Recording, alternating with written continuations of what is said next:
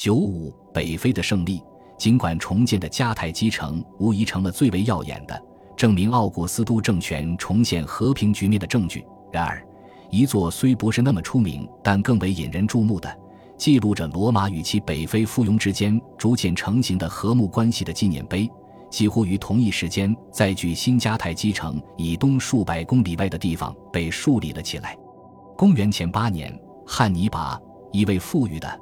担任过利比亚大莱普提斯最高行政官的公民，为纪念一座公共建筑的竣工，自掏腰包在三十一块雕刻过的石块上刻上了一段长长的铭文。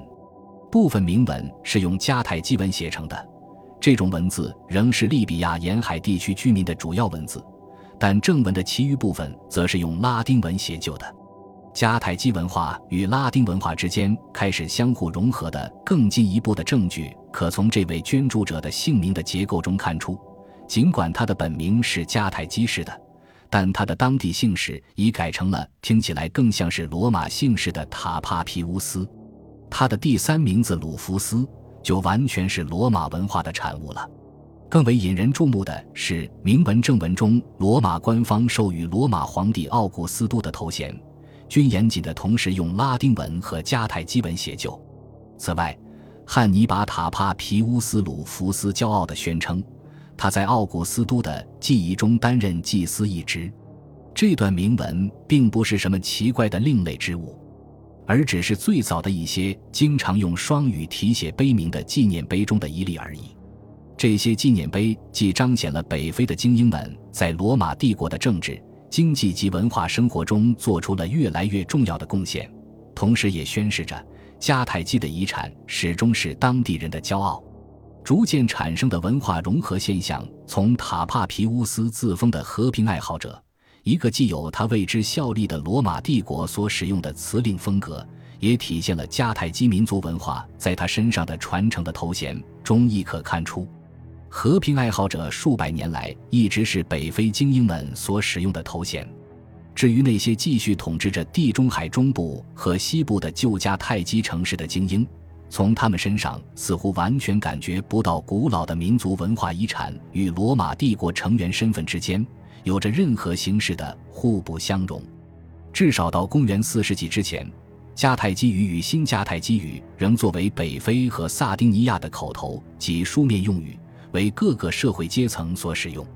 此外，传统文化中的天神如阿什塔特、巴尔哈蒙和塔尼特继续被膜拜着，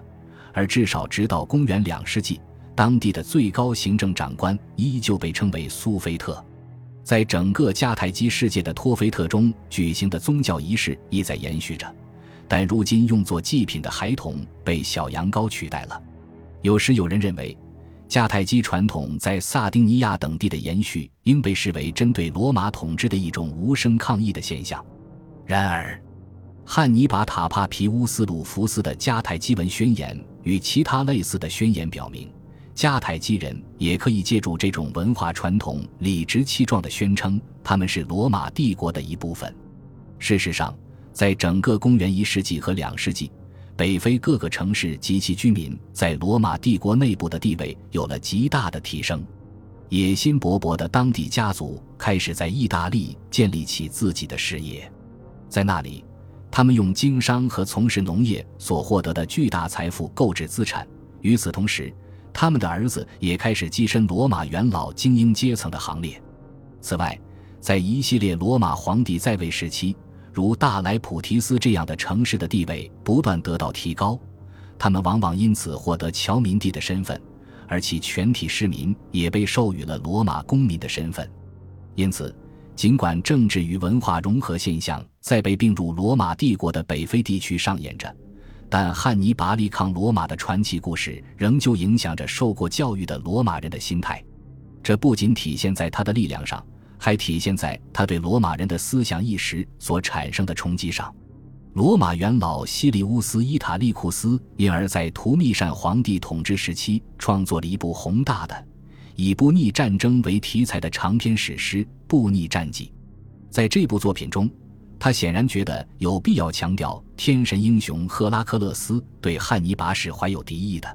事实上，罗马诗人斯塔提乌斯猜想。他朋友的一尊小型赫拉克勒斯雕像曾一度为汉尼拔所拥有，但这位英雄与其说是一位天神的同伴，倒不如说是一位愤愤不平的人质，被迫以这尊雕像的形式陪在汉尼拔身边。赫拉克勒斯并未支持迦太基人的事业，而是对他们恶毒的攻击意大利一事持鄙夷态度。尽管如此，斯塔提乌斯还是意识到时代已经变了。或许是察觉到他的新史诗中的汉尼拔与在罗马影响力日益强大的北非精英之间有着威胁的联系，诗人提醒他那具有利比亚血统的朋友瑟普蒂米乌斯·塞维鲁，后者现在的身份是罗马人。你的演说没有用迦太基语，你也没有穿上迦太基服饰，你的思维方式并不是外国的，你是意大利人，意大利人。无论是这位诗人还是他的朋友，都不曾想到。瑟普蒂米乌斯的孙子，与爷爷同名的卢基乌斯·瑟普蒂米乌斯·塞维鲁，将于公元190年成为罗马的首位有非洲血统的皇帝。尽管那些教育水平更高的臣民可能是因为太聪明了，以至于并未提到这一点，但他们是不大可能忽略这样一个事实的：即这位新皇帝只是在率军进行了一段史诗般的行军，从多瑙河到罗马，约一千公里长。之后就赢得了皇帝宝座。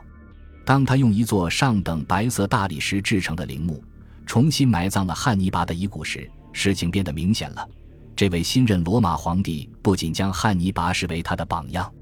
也将这位迦太基人所创造的远征记录当作自己的目标。整个古代，迦太基在罗马的文学作品和历史中显然扮演着举足轻重的角色，因为历代的作家们继续鼓吹。这座罗马城市的迦太基前身所具有的威胁，在他的身上继续延续着。同样，罗马人继续将汉尼拔视为一位英雄，以至于罗马首任基督教皇帝君士坦丁的侄儿于公元四世纪被称作弗拉维乌斯·汉尼拔利安努斯。我们可以有把握地得出结论，即罗马人是得到了希腊人的恩泽，但我们无法同样有把握地得出罗马人得到了迦太基人的恩泽的结论。我们显然可以考证希腊艺术、科学、文学作品等对罗马文化产生的影响力。事实上，有教养的罗马人往往很乐意承认这些影响力。然而，迦太基人的相关成就并未在罗马的经典文化中拥有类似地位。这与迦太基文化缺乏独创性关系不大，而是由于，至少在部分程度上是这样。希腊人极为成功的将实际上是由数百年的文化交流与相互融合所带来的进步完全归功于自己。迦太基文化被边缘化是希腊人的成就，但迦太基城被夷平则是罗马人的成就。然而，迦太基在罗马帝国的成型过程中扮演了一个重要角色。罗马因夺取了迦太基之前在地中海中部及西部地区建立的政治及经济层面的基础设施而获益巨大。在萨丁尼亚、西西里、北非与西班牙，罗马人接收的不是一片片尚未开发的处女地，而是迦太基人的伟大成就——一个在政治、经济、文化上趋于成熟的世界。尽管较为抽象，但同样重要的事实是。迦太基在罗马民族性的形成过程中起到了重要作用。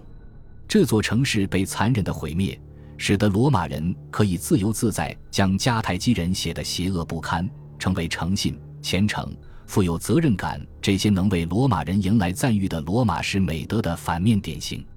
只要罗马人还需要证据来证明他们的伟大，关于迦太基的记忆就永远不会消亡。本集播放完毕。感谢您的收听，喜欢请订阅加关注，主页有更多精彩内容。